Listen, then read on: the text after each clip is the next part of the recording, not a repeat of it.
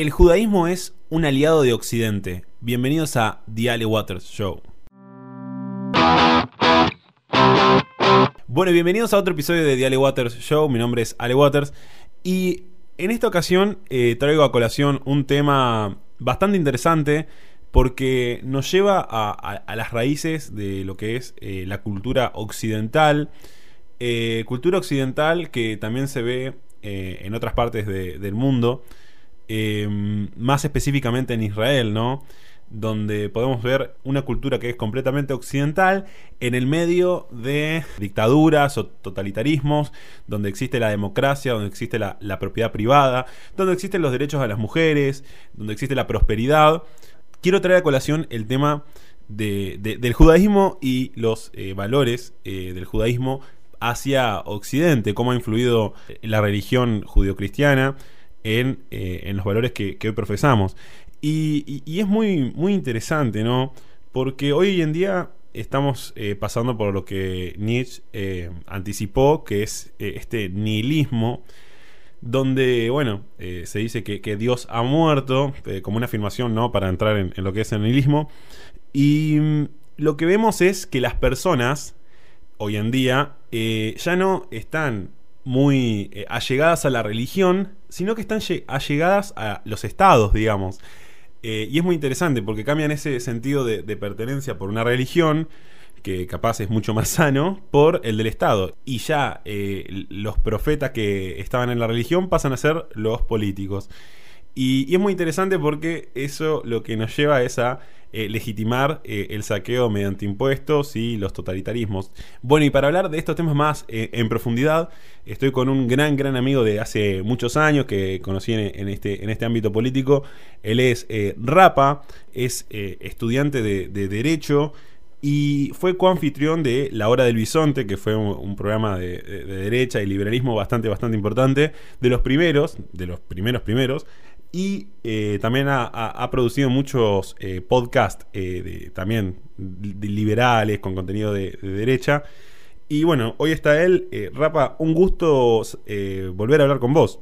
¿Qué tal, Ale, querido? ¿Cómo estás? te corrijo, el derecho estudiaba, estudio psicología.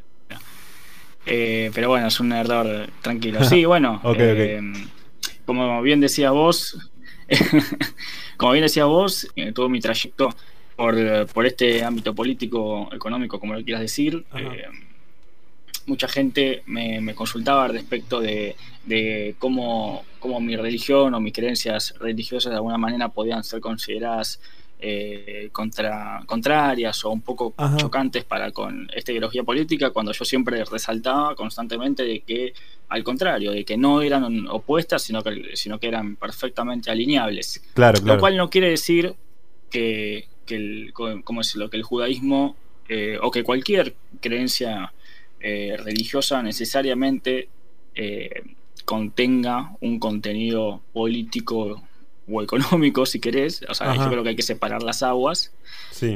pero claramente, digamos, hay, hay eh, dependiendo la orientación religiosa de cada uno, como que las narrativas contienen cierta, cierto como jerarquía de valores respecto en base, en base a experiencia, mejor o peor. Sí, en base a experiencia de, los mismos pueblos, digamos, que lo plasman en esas escrituras, ¿o no?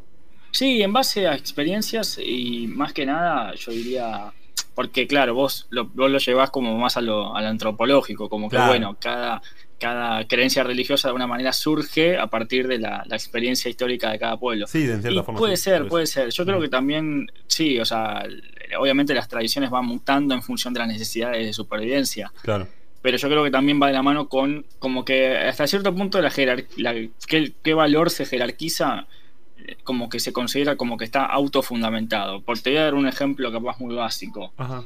Pero yo, yo, por ejemplo, yo reniego mucho de la gente que asocia el cristianismo, y cuando digo cristianismo me refiero a todas las variantes del cristianismo, ¿no? O capaz al, cristianismo más primitivo, ¿no? Con el pobrismo, ¿no? O con un fomento de la pobreza, o, entenderlo como una, como vanagloriar la marginalidad y la, y la ¿cómo decirlo? Y la discapacidad y, todas las carencias. Para mí eso es un reduccionismo. Para mí no, la lectura de los evangelios no te lleva directamente a eso. Pero tampoco podemos negar de que Jesús, en cómo se lo, cómo se lo, cómo se lo describe y sus sermones en los evangelios, eh, apoyaba más esta movida, ¿entendés? No decía que la gente tenía que, tenía que trabajar y ser rica. Claro. Sí, sí, sí. Entonces, en ese sentido, no, no, no puedo ser tan, tan ingenuo. Sí, también. Ahora, ¿dónde quiero, ah, ¿en dónde encaja todo esto del judaísmo, no? Sí. Bueno, el judaísmo tiene una historia muy particular. No quiero irme a la, a la época de Jesús, justamente.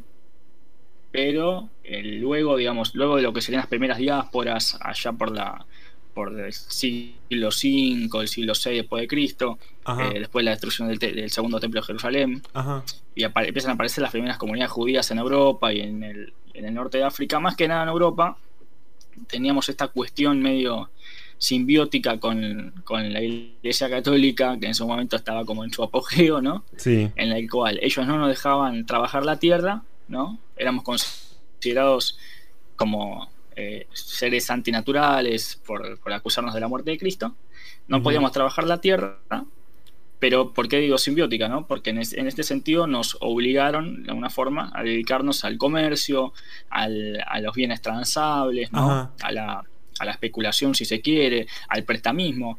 Eh, con el, poco, el poco dinero metálico líquido que había en ese momento. Eh, y, de este modo, digamos, nuestra religión, ¿a dónde, a dónde enganchaba con todo esto el dogma religioso? Bueno, que el judaísmo, por ejemplo, considera una buena acción que los padres les enseñan a sus hijos a leer y escribir. Y uno claramente necesita lectoescritura y alfabetismo para poder manejar un comercio, ¿no? Es una cuestión lógica. Y esto que es muy básico, hay varios ejemplos a lo largo del a lo largo de la historia del largo del judaísmo que demuestran que de alguna forma hubo como cierto cierto impulso por parte de la cuestión religiosa para que haya un despliegue particular en la, en la vida secular. Otro ejemplo. En el judaísmo en ningún momento se, hace una. Vamos, no, es que. A ver, vamos a decirlo de esta forma. No es que se hace una, una vanagloriación de la pobreza, pero tampoco se hace un, rechazo total de la riqueza, por decirlo de alguna manera. De hecho, a, los patriarcas, a Abraham, a Isaac, a, Jacob, Jacob. Eh, Dios los bautiza con los bendice, mejor dicho, no los bautiza, los bendice, con, eso, con riqueza, con ganado, con, con, tierras. Eh, entonces, eh, y, no está mal vista la, usura, ¿no? En el, judaísmo no es un pecado la usura. Eh, no, en absoluto. En absoluto. el, judaísmo no tiene. No tiene tampoco, esto es importante resaltarlo, no, no tenemos integrado el concepto del pecado porque en esencia el judaísmo, no, no, ver, no tendría sentido una idea de pecado si no tenemos una idea de infierno, ¿no? O de castigo. Lo que a vos te va a pasar cuando vos la palmes ya está decidido, así que trata de estar lo mejor posible mientras estés vivo. Bueno, capaz vaya un poco por ahí. Claro. Eh, ahora, también quiero, quiero resaltar no, está bien visto, a ver, la, tradición religiosa, la tradición narrativa religiosa es muy ambigua también. Entonces nunca va a quedar 100% claro para dónde No, totalmente. Yo lo que veo igual es que como que el, judaísmo tiene eso más, eh, más terrenal, más de, pueblo, más de nación, que eh, el cristianismo tiene más un lado más totalmente espiritual, que si bien, bueno, hay estados cristianos, lo que, lo que sea, no, no con la fuerza, digamos, que, que, lo ha logrado ser el judaísmo. Que sí, o sea, hay una, hay una, ¿cómo decirlo? se prioriza más lo terrenal, se prioriza más el aquí y el ahora, y, ¿cómo se dice? Y, y también, bueno, también es cierto de que, de que el, ¿cómo decirlo? En el, en el judaísmo, capaz esto sea un poco, me voy a meter en quilombo por decirte esto, Ajá. pero me el gusta. judaísmo no sé como que la, no, no, no, no, lo, no, lo quiero, no me quiero meter en polémica. Ajá. Pero, ya está, Eric, ya está, ya lo vas a decir. Tíralo, tíralo como te sale. El, Dios, el Dios del Antiguo Testamento es un Dios que, que, que se fija lo que vos estás haciendo ahora. Si vos la bardeás ahora, te va a bardearla, o sea, te va a contrabardearla ahora, ¿entendés? No, no te va a esperar a que vos te mueras y te va a ganar y te va a pegar un cachetazo, ¿entendés? eh, por eso se dice que el Dios del Antiguo Testamento es un Dios más, es, como un padre más estricto, más vengativo, sí, pero más no, rencoroso. Claro, pero no pasa que luego del arca de Noé eso como que cambia un poco porque Dios se da cuenta de que no, no, es que se da cuenta, sino que eh, decide, decide no intervenir directamente en la vida del hombre. Eh, es, hay de todo. Yo te diría que, que, lo importante de esa historia, de esa parábola, es, sí, es como bien decís vos, el, que Dios se da cuenta de que eso, que tiene que dejar de intervenir capaz. Yo no diría, yo no diría se da cuenta porque Dios es omnipotente, ¿no? Pero es como que bueno, decide. Pasa que yo no necesito darle un cable a tierra, Dios. Eh, sí, bueno, eh, como que se percata de la necesidad de una de una de, dejar escrito si se quiere una suerte de, corrientes o de reglas a seguir tanto para el mundo en general como para el pueblo judío que vendrían a ser bueno primero para el mundo en general todo el pueblo que vino después del diluvio o sea todo el mundo como se lo comprende. Eh, Dios dejó siete normas que se llaman las normas de justos entre las naciones eh, que vendrían a ser como una especie de, de, proto 10 mandamientos que plantean los mismos principios, eh, pero son aplicables al grueso de la población. Eh, de hecho, son criterios que se utilizaron después del holocausto para, reconocer a, los, a, las personas no judías que arriesgaron su vida para salvar a judíos ah, perseguidos. Ahora, los 10 mandamientos son otra cosa. Los 10 mandamientos es, son la, la papa de la papa, o sea, son la la, la, ¿cómo decirte? Son, es una lista corta y sencilla de qué es lo que hay que hacer y qué es lo que no hay que hacer. y, te la dio Dios, o sea, si querés una fuente más cheta, anda a buscarla. Eh, ahora, no te, ahora, también la gente piensa que es el único, capaz es, el único, las únicas guidelines, el, único de, términos de, ¿cómo se llama? Los términos de servicio. Ajá. Condiciones. no, el judaísmo tiene muchísimo más. Tenemos, tenemos libros, libros, de cosas que se pueden hacer y que no. Claro, o sea, de hecho hay gente el Talmud, que, es un libro que se escribe hace cuánto, ¿Mil, 1500 años o más, no sé. Sí, sí, pero por tirar un número, sí. O sea, se escribió hace banda, hay compilados y compilados y compilados de, gente que dedicó su vida a estudiar los textos bíblicos y a tratar de entender qué sería lo correcto de hacer en cada situación particular según surge. Y en este sentido, sí, o sea, el, judaísmo tiene una idea capaz muy patente de rectitud, eh, que, creo que no están, no están para nada asociado a, lo, a lo económico, si se quiere. Lo económico no es ni una, yo diría que no es ni una virtud ni un defecto. En todo caso es eso, es si te va bien, Dios te, Dios te está bendiciendo y si te va mal, algo hiciste para, para ofender a Dios y, Dios te está castigando ahora, no está esperando a, que tu alma sea juzgada, por decirlo de alguna forma. Mm. Eh, ahora, yendo, yendo a, a, lo, ¿cómo decirlo? No, no, ah, sí, lo que me decías vos de la tradición escrita. Eh, sí, yo creo que eso también plantea una diferencia importante con, con, otras, con otras tradiciones y con el cristianismo, más que nada, que vendría a ser como el, primo del, judaísmo, si bien hay gente que le gusta decir de la mano menor. Sí, sí, sí. Eh, yo le digo primo, yo le digo primo para, porque me parece que es una, manera más precisa de definirlo. Pero de vuelta, yo yendo a lo que nos importa, que es, que es la, la derecha como espectro político, eh, eh el judaísmo tiene en común con la derecha la idea de mantener una serie de valores a lo largo de, toda la vida y tratar de que esa vida, que tratar de que esa vida esté lo más alineada posible con esas reglas generales. Si yendo, por ejemplo, lo más básico que tiene el liberalismo, si querés, que de la vida, eh, la, libertad y la propiedad privada, yo a, la verdad, por lo menos las primeras dos, el judaísmo capaz no lo plantea taxativamente, o sea, no dice, no, mira, el, hombre tiene el derecho a la vida, tiene el derecho a la libertad. Y el cristianismo sí. sí, o sea, la Biblia no es una no es la declaración de independencia de los Estados Unidos, el Antiguo Testamento. obviamente, pero, pero si vos lees entre las líneas, te das cuenta de que, y aparte, las, te das cuenta, por, por, lo menos en el cristianismo, por lo menos en el cristianismo te das cuenta de que Jesús es el rey de reyes que los gobernantes quieren tener el poder de Dios en la... Literalmente, si lo lees, eh, te vas a dar cuenta que los gobernantes quieren tener el poder de Dios en la tierra.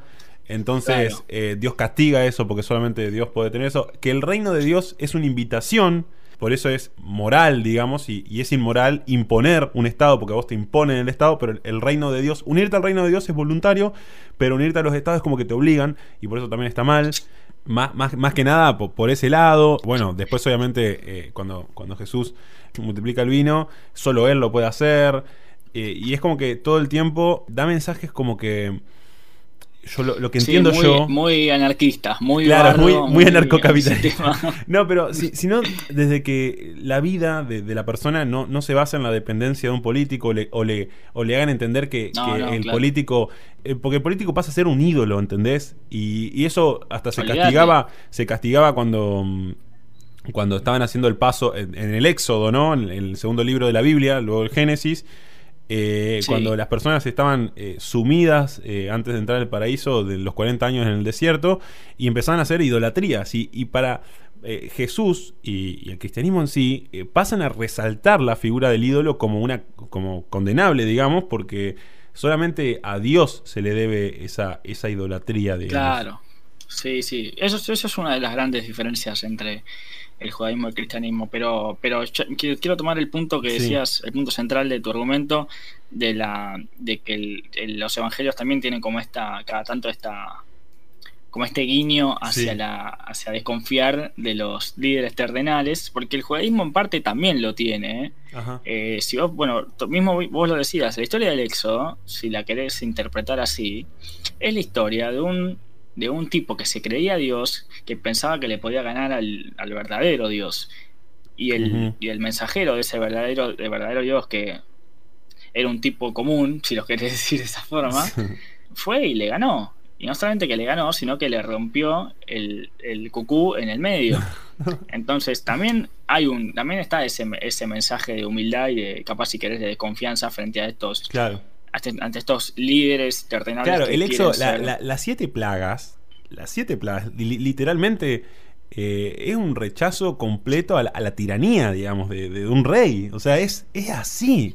Es, sí, así. Y también, y también te digo más, eh, si vos lo pensás, no es que, no es que, o sea, sí, podemos decir que Dios dispuso o envió esas siete plagas en, en castigo al faraón, pero en, realidad lo que se lo que se da en la interpretación eh, contemporánea es que el faraón se la buscó.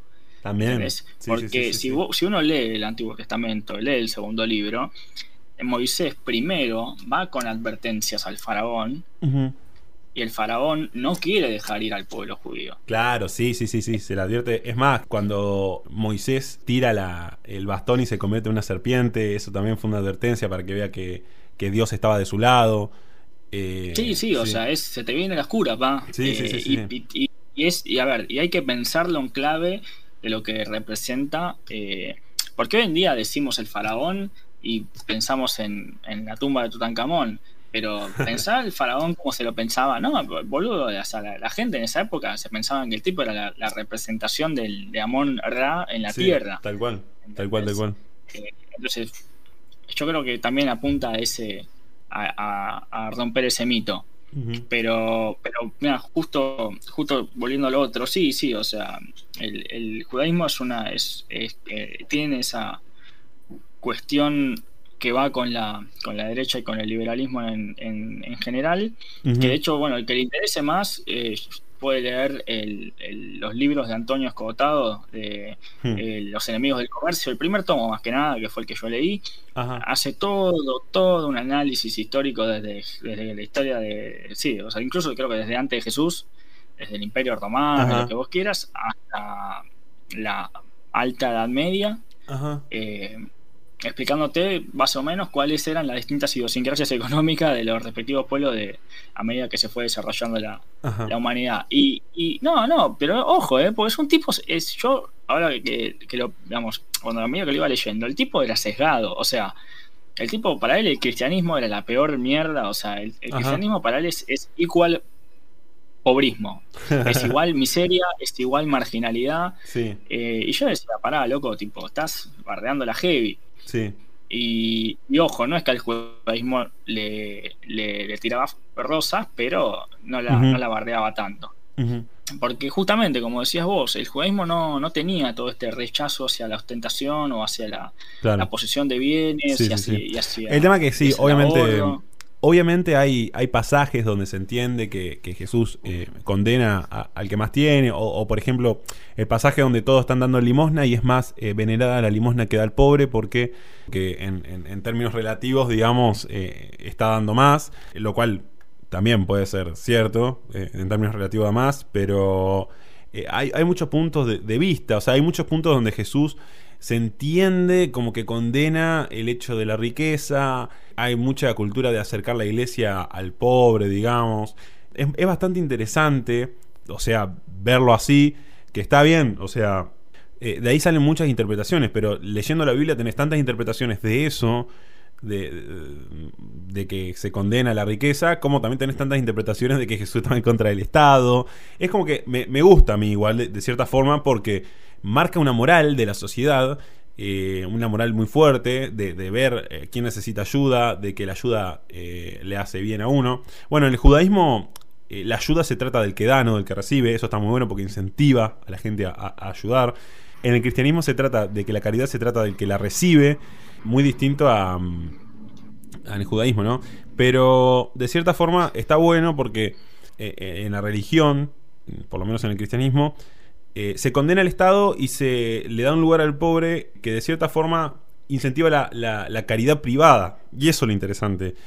Eh, sí, eh, bueno. Está mal que los, políticos se escuden en la religión o en cosas así, o en, ese pobrismo que, religioso para ayudar. Si, si, al contrario, o sea, justamente lo que quiere la religión cristiana es que sea parte el político y que la, persona normal, por su propia iniciativa privada, ayude al que está cerca. Claro, por supuesto. Sí, bueno, fíjate que interesante que el judaísmo, el, término caridad es un término cristiano.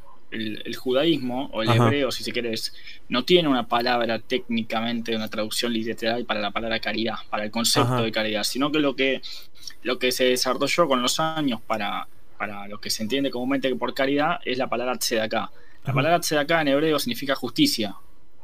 Este entendido no en clave de justicia social, sino del justamente que lo justo, eh, por decirlo entre comillas, es que la persona que verdaderamente quiere proveer una ayuda voluntaria, efectivamente lo haga y de, este modo pueda colaborar con colaborar y ayudar al prójimo. Eh, ahora te, te, redoblo, si querés, la, la apuesta. Algo que la, que la derecha tiene, y que el liberalismo capaz también tiene, y el judaísmo no lo tuvo durante muchísimo tiempo, que durante muchos años fue también algo que, la derecha utilizó para, para eh, resaltar al pueblo judío como algo negativo, es la falta de una, de, a una autodeterminación propia. Porque el, judaísmo, como bien se sabe, luego de la, de la invasión por parte del, pueblo romano y, el, vamos, y posteriores imperios y el... Un montón de imperios, sí y las, sí, las consecuentes diásporas, como que ya se perdió la intención y la necesidad y la búsqueda de establecer un Estado judío en cualquier parte del mundo. Estado judío entendido como un país, una nación que eh, represente y vigile y proteja al pueblo judío tanto en, su territorio como en, como en el resto del mundo. Claro. Por parte del ideólogo Hertz, ¿no? Que recomendaba dos lugares, la Patagonia y Medio Oriente. Sí, sí, sí, por supuesto. Hasta que apareció este tipo, Herzl, que puso esta idea en, juego luego, luego, de una serie de, casos muy mediáticos de antisemitismo en Europa. Y el tipo dice, che, loco, o sea, todo bien, pero estuvimos acá viviendo mil años y no nos quieren. Chau, tenemos que hacer la nuestra. Porque no nos van a querer nunca. Es imposible caerle bien a todo el mundo. Claro. Eh, y, yo creo que eso era lo que le faltaba al, al judaísmo en ese sentido para para poder terminar de ser 100% como, o, estar más del lado de la derecha que, de otra ideología política. Porque, porque la derecha tiene esto también. O sea, un partido de derecha en cualquier eh, país del mundo va, va, va a vanagloriar sus, su, ¿cómo decirlo? su tierra o su, o su, o su patria o, su, o lo que considera que son sí, pero tengamos en cuenta, Eric, que el primer sionismo fue de izquierda. Sí, sí, eso, a ver, eso es cierto. Este, el, sionismo desde los primeros congresos sionistas hubo una bifurcación muy fuerte entre lo que podíamos considerar un sionismo de izquierda y un sionismo de derecha, en función de cómo pensaban que tenían que, tenían que encararse el problema, dónde se pensaban que tenían que hacerlo, cómo tenía que llegar a eso. Lo único que tenían en común las dos era que tenía que existir el Estado de, por, por H o por B. Por eso cuando se fue a la guerra de independencia había gente de todas las ideologías políticas peleando. Después llegaron las, las coyunturas. Ah, eh, pero ahora que el Estado ya existe, podemos ver como el, el, Estado moderno de Israel existen, existe una, un, ¿cómo decirlo? un parlamentarismo al mejor estilo eh, bochornoso europeo y, se matan. Y se matan ahí adentro. Pero, pero pero digo, aún así todo, como bien decías, o sea, es la única democracia en Medio Oriente. Eh, en, ese, parlamento hay, Sí. ¿Y dónde, cuál es el país donde los palestinos viven mejor en el mundo? Y, no es Israel. es Israel. Sí, o sea, mira, si, si, si tomamos la proximidad con lo que ellos consideran su, tierra como un factor importante en esa ecuación, y definitivamente Israel. O sea, eh, yo, yo considero que la gente que, así como con, con, con un montón de, ejemplos más, ¿no? La gente que utiliza términos eh, como apartheid o fascismo o nazismo o, Hitler o lo que sea para, para generar una, una, una sensación amarillista y, sensacionalista de, lo que, de lo que supuestamente pasa en alguna parte del mundo, chao, descalificado. Descalificado. Porque mismo eh, ¿cómo se dice? Porque, eh, este, o sea, esto tiene que ver con una cuestión también histórica que pasó con Israel a fines de la década del 70 en adelante, pero lo, lo importante acá es entender de que Israel llamar a Israel, al Estado de Israel, una apartheid, como, como él lo era Sudáfrica, con la población eh, afrodescendiente eh, durante gran parte del siglo XX, es un bochorno.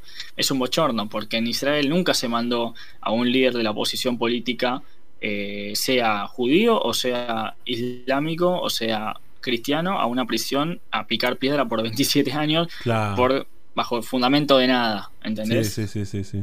No, es más, eh, los, eh, los, el Islam tiene una representación política en el Parlamento de, Israel, Palestina también. No, solamente tiene una representación política, sino que ahora el nuevo PM, que es Naftali Bennett, sí firmó, la, firmó su coalición con el principal partido opositor eh, eh, y de, digamos, islámico, que no me acuerdo si era de izquierda o de derecha, pero es opositor, ¿entendés? Y firmó su coalición con un tipo que pertenece a la, a la derecha a la derecha judía eh, sionista. Claro. Es como, bueno, ¿qué onda, hermano? Y bueno, después podemos ver si en realidad fue todo un plan para tirar abajo a, a Bibi o qué, pero digo, lo importante acá es entender que que Israel no fue siempre el, paraíso sobre la tierra y no lo es al día de hoy, pero, pero es un país que probó eh, todas las ideologías políticas habidas y por haber desde que se inventó. El que no, le, el que no me crea lo puede averiguar. Eh, Israel tuvo una hiperinflación muy parecida a la nuestra a finales de los 80. Ajá.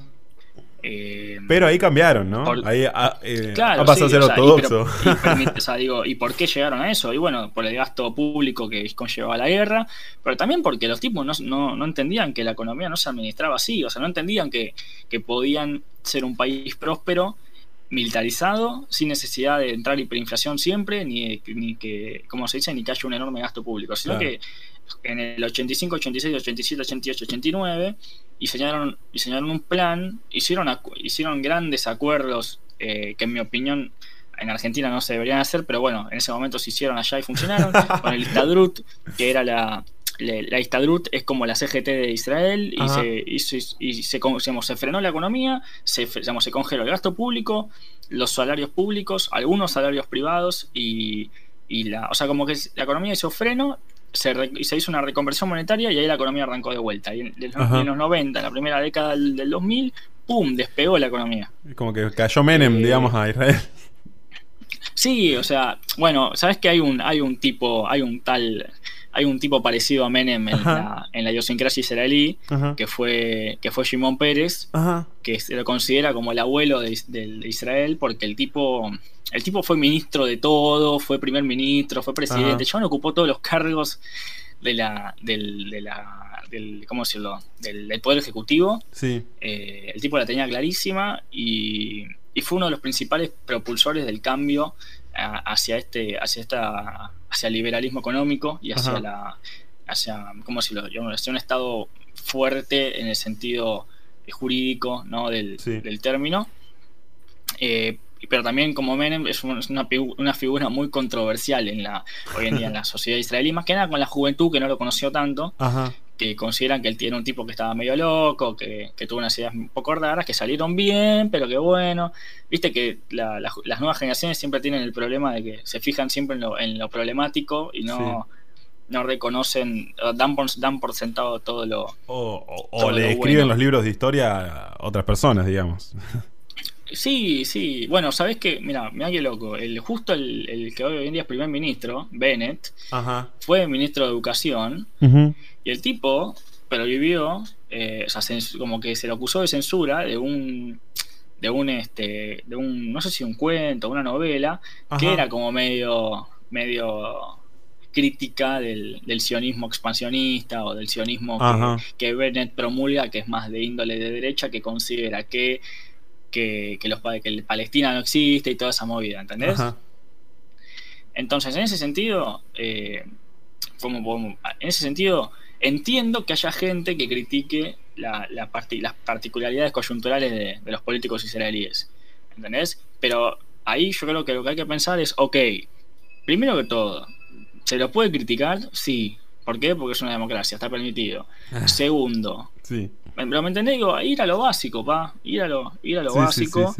este y, y cómo se dice y, entender de que de que de que el cómo se lo Israel que es un que podemos decir que es una nación judía un estado judío que de alguna manera se nutre o tiene su base subyacente me, voy a ser muy, muy reduccionista con esto, eh, pero que tiene su base, o su, o su idiosincrasia, o su manera de, pensar en el Antiguo Testamento, permite que coexistan diferentes proyectos de vida muy diferentes entre sí, porque hasta cierto punto el Antiguo Testamento dice que está todo bien. ¿Entendés? Sí, entiendo. Entonces, eh, independientemente el israelí sea de derecha o de izquierda, va a ser más liberal. Va a ser liberal en, cierto sentido, porque el tipo va a proteger su tierra con todo lo que tiene, en tanto considera que los políticos están haciendo las cosas bien o mal. Eh, y esto es algo que yo cuando estuve ahí lo, pude, lo admiré mucho, que es uno de los pocos países donde no, donde no se le tiene tanto, tanto reproche al servicio militar. Claro. Porque, porque cuando vos tenés el, el peligro, ¿entendés? Tan, tan, mm. tan cerca. Sí. Como que todo el tiempo te está cayendo la ficha de por qué estás haciendo lo que estás haciendo. Pero bueno, no me quiero. No me quiero desviar del tema. Este. Lo que sí eh, quiero, quiero resaltar es que, bueno, que, que esto. Eh, o sea, como te decía al principio, eh, o sea, mi identidad como, como judío y como como alguien que mantiene una ideología política más de derecha, eh, como te dije, mucha gente la, fue como que lo cuestionó, lo dudó, lo vio como a veces como algo que no, podía hacer. Y para los que capaz se lo preguntan, sí me he cruzado a la idea fanático religioso, gente muy, muy loca de la cabeza. Que bueno, no sé si Ale me va a hacer el permiso para contar la anécdota sin nombres, pero. Sí, es sin nombres, sí. Pero. Sí, sin nombres, bueno. Eh, cuento. En el 2019, cuando estaban las, las, elecciones presidenciales, que fue Gómez Centurión a la, a la presidencia, eh, gracias a, bueno, a, Ale y a un montón de, amigos más del palo, eh, me invitaron a una peña de, Gómez Centurión.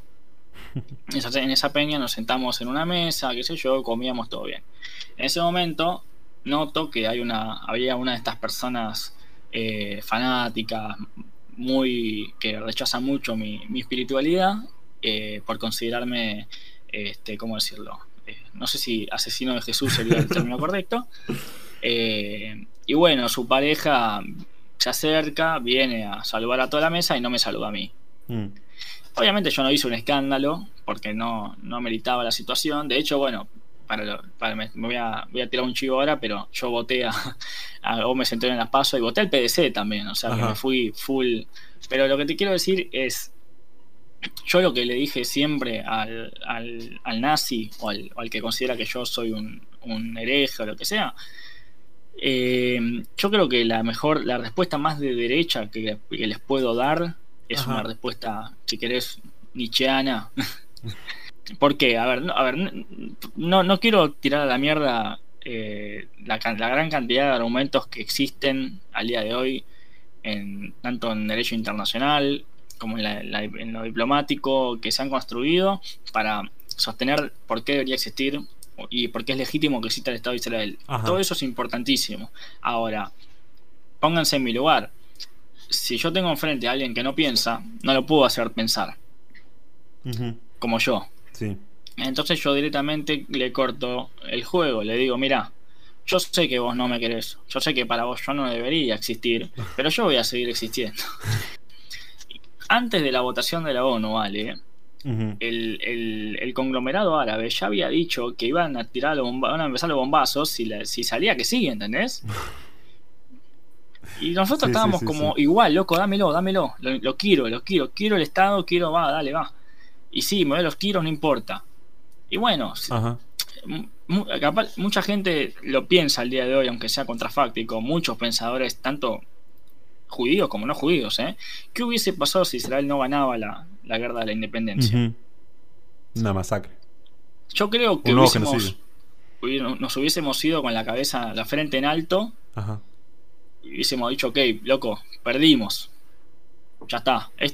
o sea, no hubiésemos hecho lo que, lo que están haciendo ahora. No hubiésemos hecho una organización paramilitar terrorista en, en la frontera y hubiésemos tirado bombazos, y hubiésemos hecho tráfico de órganos, tráfico de influencias, tráfico de drogas. Porque no corresponde.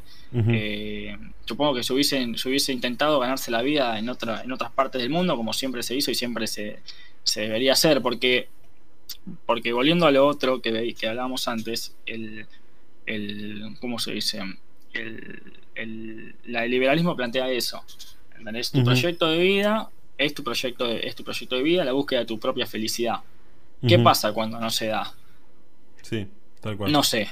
Pero, eh, pero que no, el peso de el peso de tu el único peso con el que carga el hombre es el peso de su propia vida, o sea, no puedes hacer cargo a los demás. Por eso, y, y, justamente el hecho de tu fracaso no es pretexto para hacerlo fracasar al otro. Tal cual, tal cual. Eric, la verdad, un gusto tenerte acá, sos un gran amigo, eh, nos conocemos hace mucho. Por favor, Ale, gracias a vos eh, La verdad que siempre, siempre que nos juntamos, eh, nos juntamos a hablar de estos temas. somos, a hablar de estas cosas. Sí, sí, sí, somos, y está bueno plasmarlo en un podcast porque esta es literalmente una de, nuestras charlas.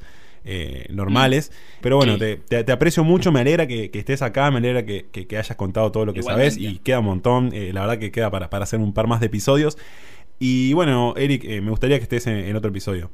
Eh, gracias, Ale. Vos sabés que lo único que tenés que hacer es llamarme. Eh, y bueno, saludos para todos los que están escuchando el, programa. Eh, no voy a pedir que me sigan en Twitter porque no lo uso, pero, pero bueno, quedará para, otro día.